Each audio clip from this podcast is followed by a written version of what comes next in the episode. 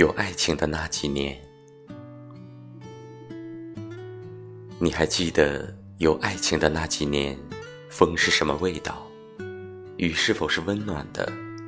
阳光也并不刺眼，一如他温暖的怀抱。那个时候，你可能会喜欢下雨，因为你们会打一把伞。如果恰好他比你高一头半，而且又很帅。那雨根本不算什么，你恨不得亲亲雨，可以让你们距离那么近。那个笑脸，你是否记到现在？那个时候记得光很大，像打光师专门打在他的脸上。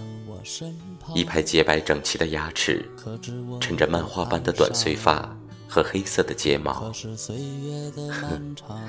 他笑起来那么傻，却让你爱得发狂。